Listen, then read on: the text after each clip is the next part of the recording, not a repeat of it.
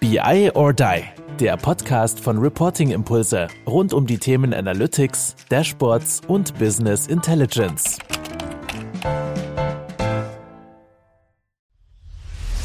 Podcast-Content findest du gut. Jetzt willst du endlich auch mal mit uns diskutieren. Da haben wir das richtige Format. Die BI or Die Days. Das sind Formate mit Fokus SAP, Microsoft oder Planning. Wenn du Lust hast, einfach mit Führungskräften, mit offenem Visier, off the record mit uns zu diskutieren, dann schick uns einfach eine E-Mail info at biodie.com, dass du dabei sein willst und dann folgen die Details.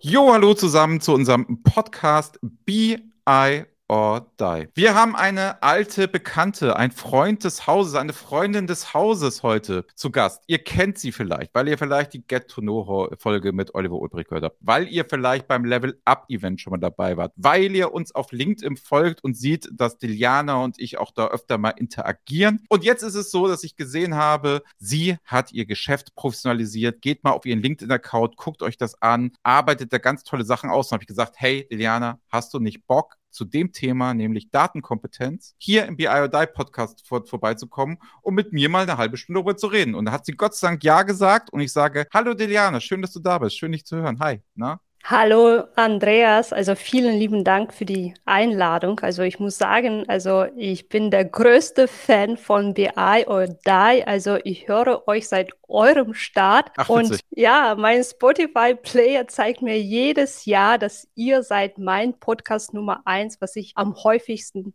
höre. Ne? Also ihr habt total Ui. tolle Formate, total tolle Gespräche und ihr überrascht immer mit etwas Neuem. Also vielen Dank dafür. Ach, das ist schön, das freut uns, das freut uns total. Dann hast du ja auch noch die Anfänge gehört, als Kai und ich das dann quasi alleine gemacht haben und wir uns nur über Projekte unterhalten haben. Wir haben ja jüngst jetzt gerade mal wieder eine Folge zusammengedreht und nachdem wir jetzt fast zwei Jahre Pause hatten, dass wir mal so als Duo das haben. Auch das freut mich total, dass du sagst. Dankeschön dafür. Also es ist schon eine lange Geschichte mittlerweile. Und du warst ja auch ganz oft bei unseren Events ähm, erst im Chat tätig quasi und hast da auch mitdiskutiert und bist dann jetzt selber auf die Bühne gekommen. Und du wirst auch bald wieder auf einer Bühne zu sehen sein. Wie wir es genau machen, wissen wir noch nicht. Nur ich weiß, du stehst mit Sabine Schwenninger im Austausch zum Thema Woman in Data, was du dich da auch engagieren möchtest und was machen möchtest. Finde ich total cool, freue ich mich natürlich drauf. Ich durfte ja auch mal Host von dem Event sein. War klasse. Also insofern schön, dass das so viel zusammengeht. Ich finde zusammen ja immer besser als getrennt. Ja, das finde ich auch. Hervorragend. Aber pass auf, da findet, ne, will ich immer nur sagen, was wir alles zusammen machen, sondern damit wir auch mal wissen, wofür du stehst. Ich habe schon gerade gesagt, Datenkompetenz. So, magst du doch immer sagen, das ist ein relativ schwerer Begriff, ne? Was verstehst du denn unter Datenkompetenz? Was ist denn so, wo du sagst, oh, das ist für mich Datenkompetenz? Ja, also Datenkompetenz für mich es ist Kompetenz, was aus unterschiedlichen Kompetenzbereichen besteht. Ne? Also es gibt ja offizielle Definitionen, was besagt, dass Datenkompetenz, das ist die Kompetenz, Daten auf kritische Art und Weise zu sammeln, zu managen, zu bewerten und anzuwenden. Mhm. Allerdings in meiner Ansicht, dass es je nach der Rolle, was man im Unternehmen hat, braucht man unterschiedliche Kompetenzbereiche und auch auf unterschiedlichen Niveau. No? Also im Großen und Ganzen, äh, wenn ich über alle Rollen spreche, dann braucht man das fundamentales Wissen über, de, also über die Daten. Man soll auch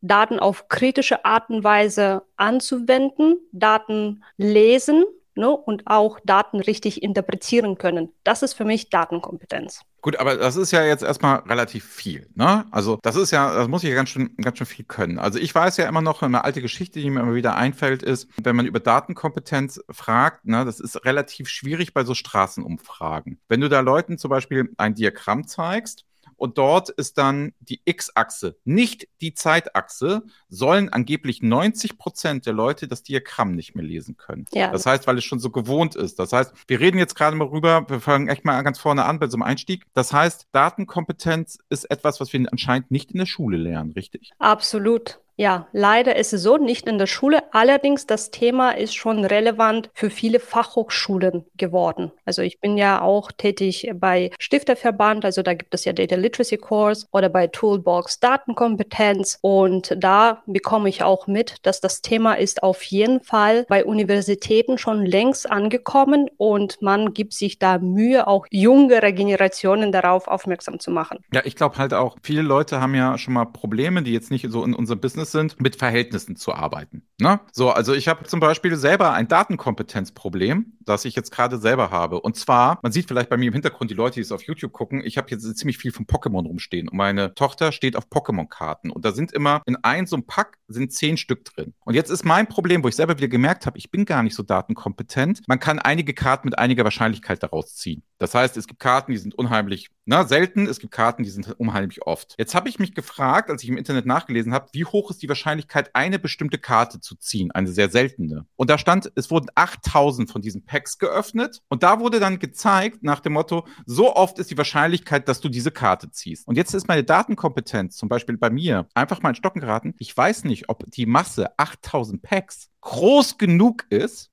um das kritisch bewerten zu können, was du gerade sagtest, jetzt mal bei so einem Hands-on-Beispiel, ob da man wirklich sagen kann, die Pullrate, die Wahrscheinlichkeit, die Karte zu ziehen, müsste ich nicht vielleicht 800.000 Packs öffnen, um das wirklich zu sagen. Das heißt, jetzt mal an diesem blöden Beispiel, jetzt mal an dieser Links, wenn das das für Unternehmen nach dem Motto, wie groß muss da eine Kundenumfrage werden, um sie wirklich nutzbar für ein Unternehmen zu machen? Und das bildest du dann auch zum Beispiel aus? Also hat das auch einen statistischen, mathematischen Anstrich jetzt? Absolut, absolut. Hm, Statistik, okay. das ist die zentrale zentrale Fähigkeit bei Datenkompetenzen. Also einfaches Rechnen gehört auch dazu. Ne? Also Statistik also steht ja schon in dem Vordergrund. Allerdings bin ich ja ganz vorsichtig, ne? also mit solchen Begriffen wie Wahrscheinlichkeitsberechnung und induktive Statistik und alles, was dazu gehört, ne? weil da denke ich oder be beziehungsweise befürchte ich, eine oder andere Person abzuschrecken, ehrlich gesagt. Ja, also ist, ich glaube, das ist das, wenn du es auf dem Agendapunkt schreibst, ist nicht das, wo alle sofort jubeln. Da gehe ich lieber zu dem Namen Datenkompetenz oder Data Literacy, auch wenn sich das dahinter genau. versteckt. Ja, genau. okay. Genau. Aber das ist absolut Bestandteil zum Beispiel in meinen Schulungen. Okay, das ist ja spannend, weil ich sag mal so, wenn man nämlich oft über Daten spricht, reden viele Leute über Data Literacy.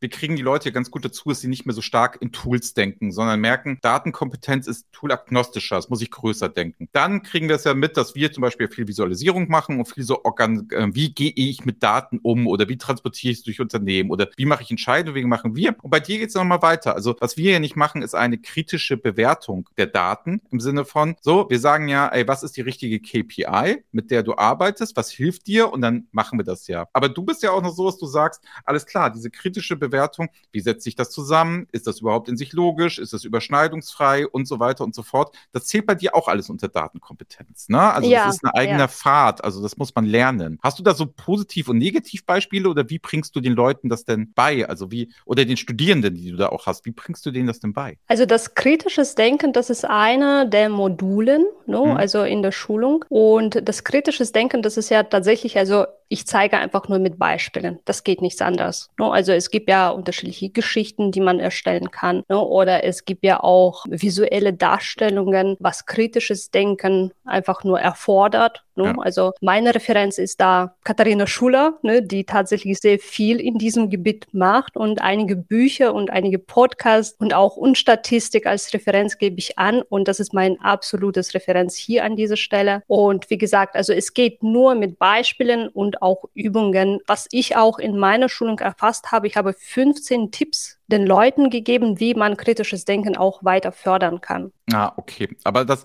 da sind wir ja schon mal bei einem Bestandteil. Haben wir das schon ein bisschen abgearbeitet? Das kann sich ja jeder vorstellen, ne? nach dem Motto, wieso kritisches Denken. Katharina Schuller, Grüße gehen raus an der Stelle. Wenn man Lust hat, kann man sich natürlich auch gerne die Folge mit Kai-Uwe Stahl, die verlinken wir mal, auch nochmal anhören. Wir sind ja eine große Community immer überall. Da ist es auch, glaube ich, ein bisschen, bei ihr ist es ganz witzig, es ist ja ein bisschen entertaining. Ne? Also, das ist ja so ein bisschen nach dem Motto, fahren Grüne wirklich SUV? Also, die Beispiele sind halt, sag ich mal, sehr krass gewählt, so damit man das versteht am Ende des Tages. Ne? Aber bei dir geht es ja rum, sag ich mal, du machst ja, jetzt will ich nicht sagen, dass es unseriös ist, aber du hast eine andere Zielgruppe, du willst ja innerhalb eines Unternehmens helfen, das kritische Denken, sag ich mal, weiterzumachen. Da kann man mal so ein Beispiel machen, aber du hast natürlich auch dann so die Aufgabe zu sagen, ja, wie setze ich das zusammen, wie macht ihr das? Und darauf guckt ihr immer, jetzt hast du mal einen Blick von außen und sagt, ja, sorry, aber die 100 Leute, die ihr fragt, vielleicht ist das jetzt nicht der Maßstab, mit dem ihr weiterarbeiten könnt oder so. Ne? Also ich glaube, genau. du bist da mehr am Kunden, ne? Genau, also ich gucke auf Datenkompetenz mit dem Blick Business Intelligence. Das heißt, bei kritisches Denken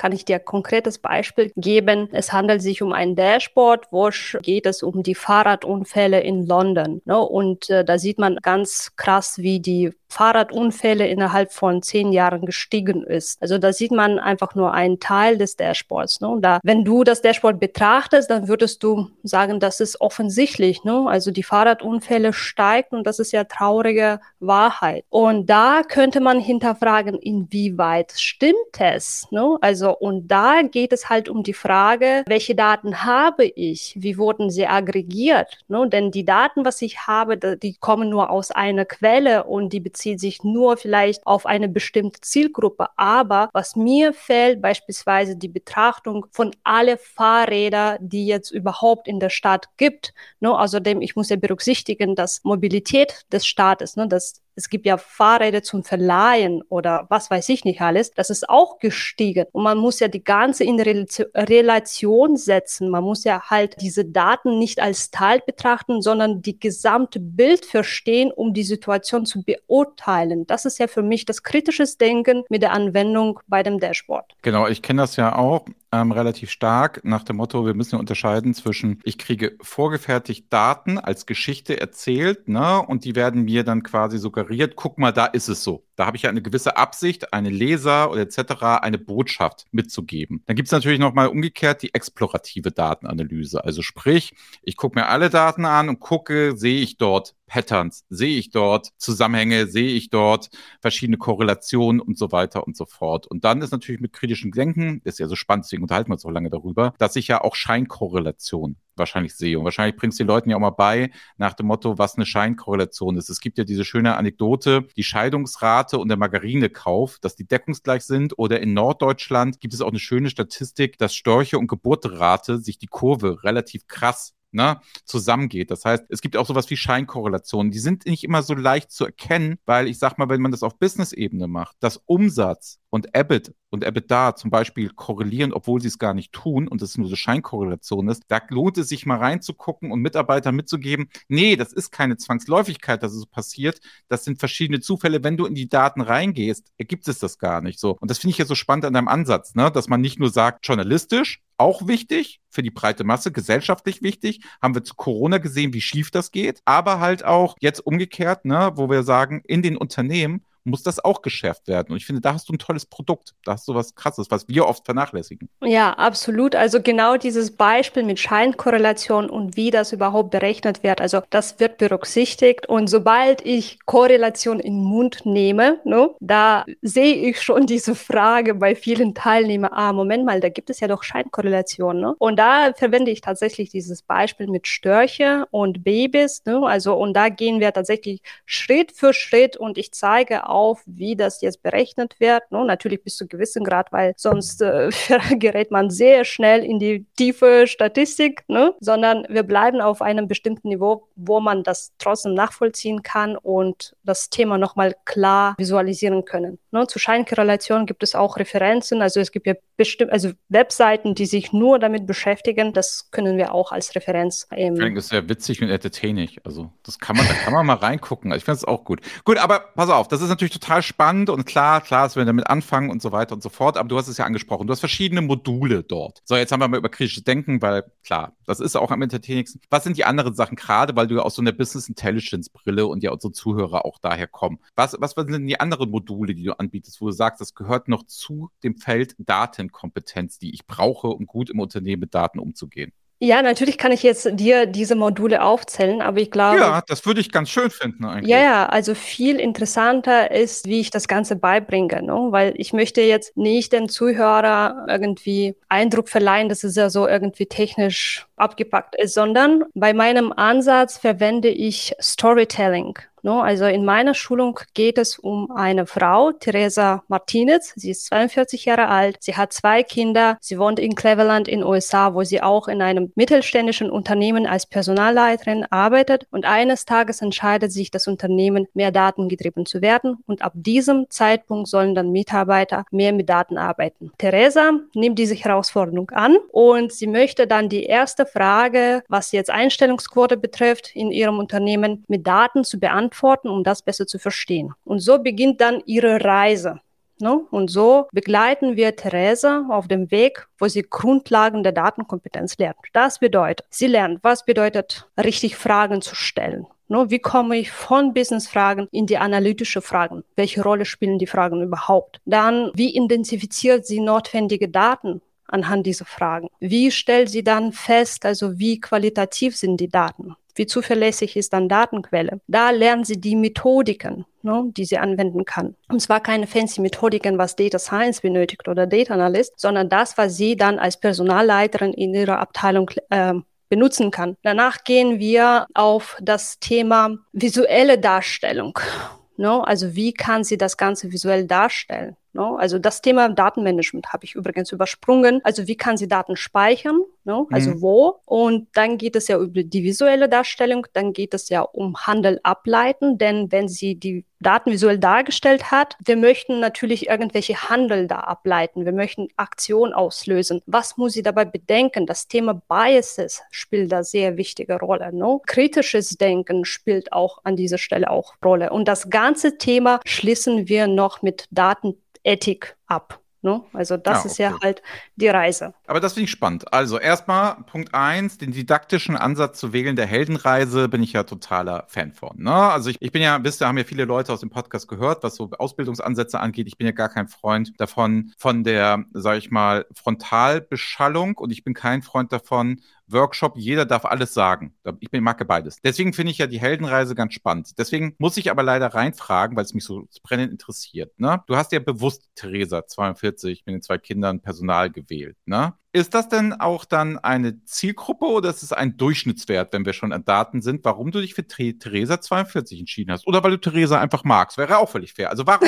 wie bist du auf Theresa 42 in einem mittelständischen Unternehmen gekommen? Das kann ja zielgruppenspezifisch sein, weil du genau die da vor dir hast oder wie auch immer oder weil sich jeder am ehesten damit identifizieren kann oder weißt du, verstehst du, was ich meine? Also mich würde einfach mal interessieren, jetzt wenn du es gerade sagst, weil ich bin jetzt natürlich interessant, ich finde es interessant, die Theresa-Geschichte jetzt zu hören und deswegen würde ich gerne mal fragen, wie bist du auf Theresa gekommen?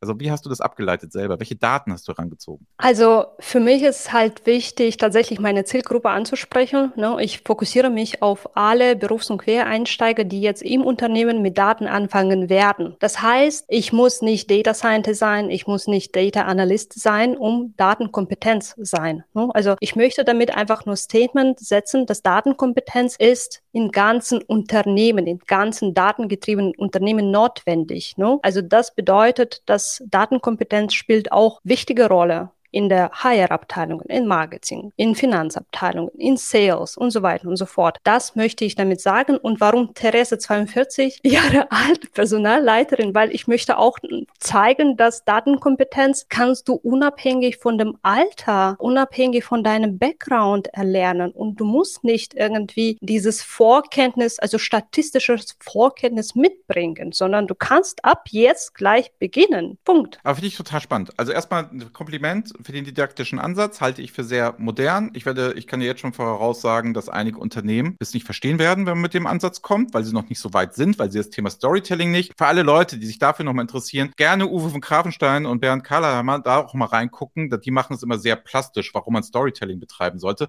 Gerne auch da nochmal ähm, reingucken. Grüße an der Stelle. Aber es ist halt für mich spannend, also dass du auch mit so einer Heldenreise aufgebaut hast. Ich total cool, dass du mich nicht mit, mit den Modulen, wo genau gesagt hast, machen wir nicht, Andreas, sondern gesagt hast, so machen wir es. Perfekt, finde ich total geil. Also das habe ich mir so vorzustellen. Ich könnte jetzt als Kunde, ich höre uns jetzt beide hier, ne? Und denke mir, das ist ja total spannend. Das brauchen wir mal. Wir brauchen mal so einen Einstieg. Und ich erzähle den Leuten hier ja mantraartig, bitte fangt nicht mit irgendwelchen Toolschulungen an. Das ist, das könnt ihr erst machen, wenn ihr den Führerschein habt, dann könnt ihr euch nachher das Auto aussuchen, so oder macht erst Praxiserfahrung. Aber dann euch definitiv entscheiden. Also insofern finde ich so schön, das ist ja eine schöne vorgeschaltete Geschichte, um auch die Leute ein bisschen heiß zu machen und so ein bisschen zu sensibilisieren. Da sollte man dich ja buchen. Kann man dich denn buchen? Also könnte ich jetzt einfach hingehen und sagen, ich bin jetzt, angenommen, ich bin jetzt hier Leiter Controller und bin jetzt ganz heiß und möchte die Theresa-Geschichte hören und meine Mitarbeiter sollen das auch alle hören. Dann könnte ich dich jetzt anrufen und dich einen Tag oder so buchen oder wie funktioniert das? Genau. Also es gibt ja unterschiedliche Wege. Ne? Also und zwar anrufen, ne, E-Mail schreiben geht es immer. Alle Kontaktdaten stehen auf meiner Webseite. Und es gibt ja zwei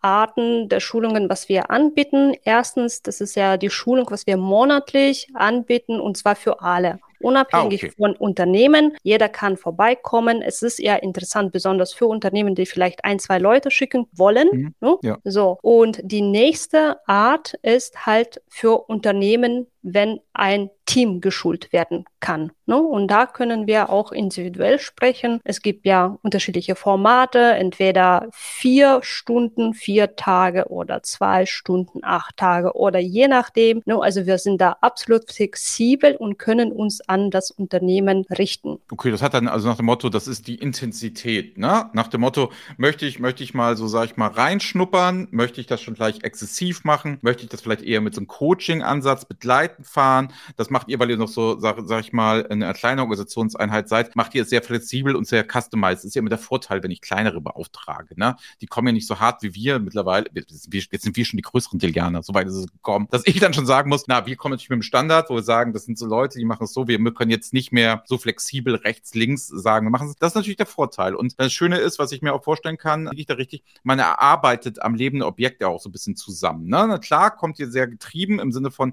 ihr habt die Stories, ihr habt die Beispiele, damit es auch ein bisschen Spaß macht, damit die Leute begeistert werden und so. Aber ihr seid natürlich auch im Austausch dann mit den Leuten, weil ich kann mir gut vorstellen, dass dann nehmen wir mal Theresa, die dann auch sitzt und sich da wiederfindet und die heißt da jetzt Marie und Marie sagt dann, Moment, das wäre ja bei meinem Fall, wo ich immer drauf gucke, das habe ich mir noch nie so überlegt. Oder könnte man das dann so analysieren? Also hat man sich das so vorzustellen, dass ihr dann auch in einem Dialog mit den Leuten seid und dann so Hilfestellung mal so brandtastet und das natürlich dann weiterfahren könnt? Habe ich mir so vorzustellen? Absolut. Also bei mir ist das Ganze sehr interaktiv. Also das ist ja nicht frontale Beschaltung, okay. ne, wo ich die ganze Zeit nur die Geschichte erzähle, sondern ich stelle auch zwischendurch sehr viele Fragen. Es gibt ja insgesamt neun Module und es gibt ja insgesamt zwölf Übungen, was wir machen. Also im Prinzip rede ich eigentlich sehr wenig. Ne? Also vielleicht nur 50 Prozent der Schulung. Den Rest überlasse ich komplett an die Teilnehmer, weil es ist ja total wichtig, es geht ja um Online-Schulungen, ne? also nicht um Präsenzschulungen. Und ich möchte nicht, dass die Leute einfach nur dann einschlafen oder sich auf ihre E-Mails konzentrieren oder so weiter. Ne? Also es ist mir wichtig, die Leute komplett ab abzuholen und ihnen auch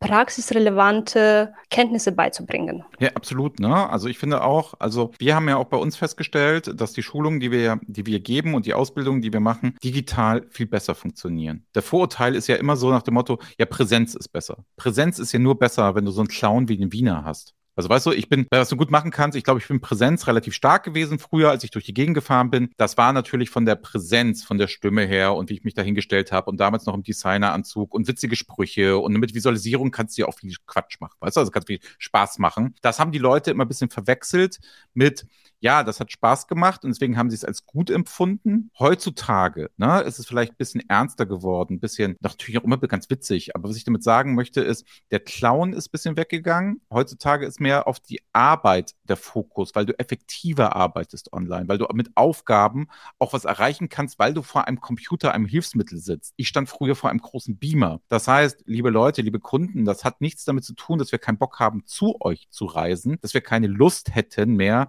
acht Stunden Stunden irgendetwas zu machen. Online ist halt einfach ein besserer, nachhaltiger Lernerfolg. Und es ist halt auch einfacher für uns so als Trainer, euch nochmal zwei Stunden hinten dran, wie machen wir jetzt weiter, was wären die nächsten Schritte, euch da zwei Stunden digital mal ziemlich flexibel dazu zu geben oder so, als dass wir sagen, jetzt reisen wir nochmal einen ganzen Tag zu euch, dann müssen wir euch gleich wieder ein Angebot schreiben. Das heißt, die Flexibilität durch das Online, ja, es mag nicht jedem gefallen, aber ganz ehrlich, ich hatte auch in meiner Karriere, als ich bei den Leuten vor Ort stand, hatte ich auch ab und zu mal Leute dabei, die sagte, sag mal, ganz ehrlich, klappen Sie hier gerade den Laptop auf und machen sie gerade E-Mails. Das sind dieselben Leute, die kriegst du halt nicht weg, die machen heute die Kamera aus. Das ist so, da müssen wir als Trainer, ist unser Job, dagegen anzuarbeiten, das zu machen, aufzubrechen, aber du kannst halt nicht jeden mitnehmen. Aber es ist nicht die Frage, nach Online und Präsenz. Es ist halt die Frage, welche Ziele ich verfolge. Mal ein Vortrag, mal ein Event vor Ort. Ne? Grüße gehen raus. Data Day ist ja demnächst wieder ähm, in Essen. Da werde ich ja auch mal sein. Aber dass das wichtig ist, will ich damit sagen. Nur solche Schulungen, ne, Deliana, online first. Ey, es ist aus meiner Sicht, die Frage stellt sich gar nicht mehr. Das stimmt. Das stimmt. Vor allem umweltfreundlich. Darauf lege ich auch Wert. Das ist auch nochmal ein Thema, ne? Also das ist tatsächlich ein Thema. Ich muss ja, ich muss ja ehrlich sagen, seitdem ich jetzt ja viel weniger reise nach Corona und vorher hatten wir eine Bahncard 100, das heißt, wir waren noch einigermaßen umweltfreundlich unterwegs, ne? Jetzt, wo ich relativ wenig Zeit habe, ne, tendiere ich halt jetzt viel öfter zum Flieger, wenn ich schon vor Ort sein muss, Das heißt, da ist wirklich dann das Argument, ja, sorry, hätten wir das nicht online machen können. Aber das ist jetzt eine andere Diskussion. Wir wollen, ich glaube, nur weil wir beide Trainer sind oder ich mal Trainer war, wollten wir das mal aufmachen. Ich glaube, für einen oder anderen Kunden ist das so ein bisschen öffnend nach dem Motto, ja, nee, die haben keine Lust zu reisen oder die mögen uns nicht. Also, nee, es hat tatsächlich damit zu tun, dass du didaktisch besser durchführen kannst, das zu tun. Und wenn ihr jetzt bei YouTube guckt, seht ihr ja auch, was Liliana für ein professionelles Setup dort hat. Das heißt, das ist ja auch noch eine Art und Weise, wie man das präsentiert, wie man das macht und wie das ausstrahlt. Das heißt, wir da investieren wir ja alle, alle ganz, ganz stark, dass wir auch eine professionelle Geschichte da haben. Okay, Gut, wir sind auch fast schon am Ende, aber ein paar Punkte sind mir nochmal wichtig. Also, ich habe verstanden, ich kann Schulung bei euch kaufen. Ich kann Datenkompetenz lernen, so nennt ihr auch das Thema. Da fällt aber natürlich Data Literacy auf Englisch genauso drunter. Da fällt jetzt Data Competence Center, was weiß ich, welche Begriffe nicht alle rumkommen. Data Culture, auch, auch ein Thema. Umgang mit Daten. Du hast auch Ethik angesprochen. Das ist ja auch nochmal ganz spannend, ne? Wenn sie alle wieder schreien und sagen, uh, HR-Daten, bla, genutzt von dem bis hin zu, wie kann ich sie manipulieren in irgendeiner Form durch AI oder dass AI auch Bias hat und solche Sachen. Ne? Also das finde ich ja total spannend. Also ich glaube, was super nice ist, wenn man sowieso schon mit uns zum Beispiel zusammenarbeitet, wenn man sowieso vorhat, Dashboards zu bauen, Self-Service, ne? dort nochmal quer zu gehen und einen Exkurs in Datenkompetenz zu machen. Klar hat der Oliver Ulbrich und die Sabine Schwenniger ein paar kernige Sprüche dazu, aber es ist halt keine Schulung, kein richtiges Lernen, kein richtiges sich damit auseinandersetzen. Deswegen möchte ich euch ganz ehrlich die Empfehlung Empfehlung aussprechen, dass normalerweise jeder Kunde, der mit uns zusammenarbeitet im Self-Service, zwangsläufig ja auch mit dir oder mit deiner Crew halt irgendwann mal was machen müsste, weil was helfen dir die besten Dashboards? Was helfen dir die besten Dinge, wenn du nachher nicht kritisch damit arbeitest, nicht die Durchgängigkeit der Garten begreifst, nicht verstehst, wie es ist, wenn du einfach nur glaubst, was dir auf diesem Bildschirm angezeigt wird. Und dann bist du nämlich dasselbe wie in dem Höhengleichnis von Plato, die einfach nur eine Abbildung der Realität. Mal kurz, ich hänge mal kurz die Geisteswissenschaft da raus. Diliana, wer das haben will, wir verlinken mal das Höhengleichnis von Wikipedia. Diliana, Jetzt deine Showbühne. Wer das nochmal alles hören möchte, Deliane veranstaltet dem nächsten Webinar. Ich werde daran teilnehmen. Wenn ihr da auch dran teilnehmen wollt, schreibt Deliane bitte einfach eine E-Mail. Dann wird sie euch mitteilen, wann das irgendwann ist, wie das genau funktioniert und nochmal ein bisschen, wenn wir vielleicht ein bisschen was über Theresa noch erfahren. Ich bin ja ganz heiß und sonst kriegt ihr den Newsletter auch von ihr. Ich habe den heute Morgen wirklich bei LinkedIn gekriegt, nach dem Motto, wurde aufgefordert, magst du abonnieren, weil wir schon so lange in Kontakt sind. Ich habe ja gesagt. Ich nehme an, da werden dann auch Daten geteilt. Macht das gerne auch. Deliana schreibt euch euch auch nicht 27 Mal an und mal sagen, möchtest du eine Waschmaschine kaufen? Nee, sie postet sehr, sehr viel Content, macht sehr viel Sachen, schätzt das sehr, lacht mal ein Like für sie da. Es ist wirklich tolle Arbeit, die sie da macht und es ist wirklich auch viel Arbeit. Wir wissen das selber und sie macht das halt auch sehr viel in Eigenregie. Deswegen ist das nicht hoch genug zu bewerten. Insofern, Deliana, du kannst jetzt sagen und machen und tun und lassen, was immer du möchtest. Es ist deine Bühne im Podcast. Mach hemmungslos Werbung. Erzähl irgendwas, was dir wichtig ist. Erzähl was ganz anderes. Also Nico Reich war neulich da vom PwC, der ist der Partner, der baggert gerne. Der hat einen Bagger zu Hause. Fand ich auch ganz spannend, das mal zu hören. Insofern, deine Bühne, erzähl, was du willst. Ich sag nur lieben, lieben Dank, dass du da warst, weil ich glaube, das Thema ist ein bisschen underrated in der Wahrnehmung. Ich finde total, es ist total auch so nach dem Motto, man müsste viel mehr machen. Insofern, deine letzten Worte, wie du sie auch immer gerne hättest, bevor du hier die Kamera ganz ausmachst. In dem Sinne, Liliana, deine Bühne. Ja, vielen Dank, Andreas, für das tolle Gespräch. Ja, was ich zuletzt sagen möchte, ist tatsächlich, ja, mit Datenkompetenz können wir viele spannende Fragen und stellen, die uns für etwas bewegen können, wie beispielsweise, ich glaube, jedes Unternehmen soll für sich selber beantworten, was bringt mir datenkompetente Belegschaft? Oder wenn ich jetzt in Datenkompetenz investiere bei meinen Mitarbeitern, welche Wert erhalte ich im Gegensatz? Oder wie kann datenkompetente Belegschaft uns als Organisation helfen, mehr datengetrieben zu werden? Ich glaube, das sind ja wichtige Fragen und hier bei der Antwort Antworten soll auf jeden Fall Management einbezogen werden, weil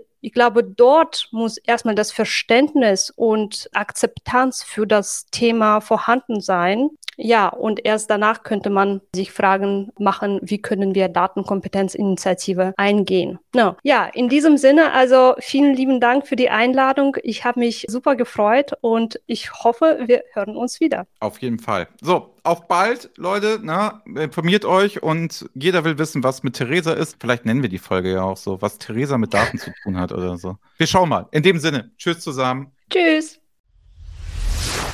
Kalender öffnen und die Blocker für die neuesten BI-Termine setzen. Vom 26. bis 30. Juni 2023 findet das nächste, das dritte Be I or Die Level Up Event statt.